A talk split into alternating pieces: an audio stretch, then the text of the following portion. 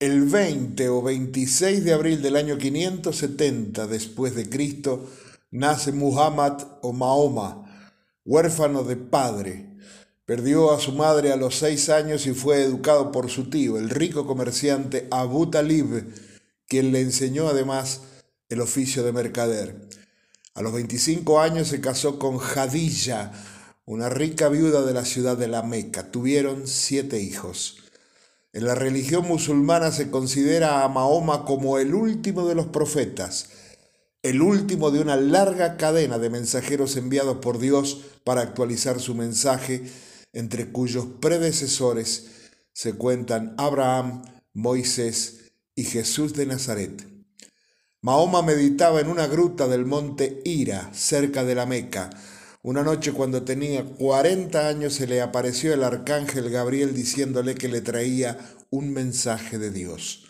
Mahoma despertó sobresaltado pensando que era un sueño, pero Gabriel volvió a aparecérsele varias veces más hasta convencerlo de aceptar la palabra de Dios.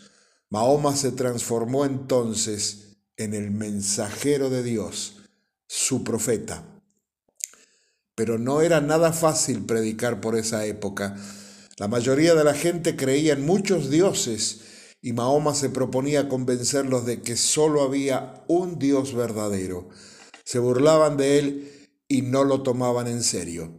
Formó el primer grupo de fieles entre su familia, esposa y algunos pocos seguidores en el año 622 decidieron abandonar la Meca y refugiarse en Medina.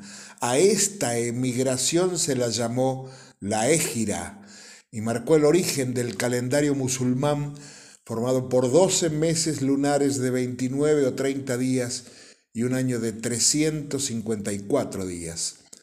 Mahoma organizó en Medina a sus seguidores, quienes comenzaron a difundir sus enseñanzas.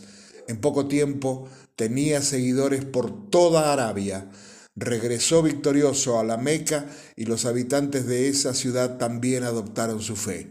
Mahoma murió en Medina el 8 de junio del año 632 después de Cristo. El Corán es el libro sagrado del Islam, su misión a Dios, que resume las enseñanzas de Mahoma, consagra el monoteísmo, no hay más que un Dios y Mahoma es su profeta.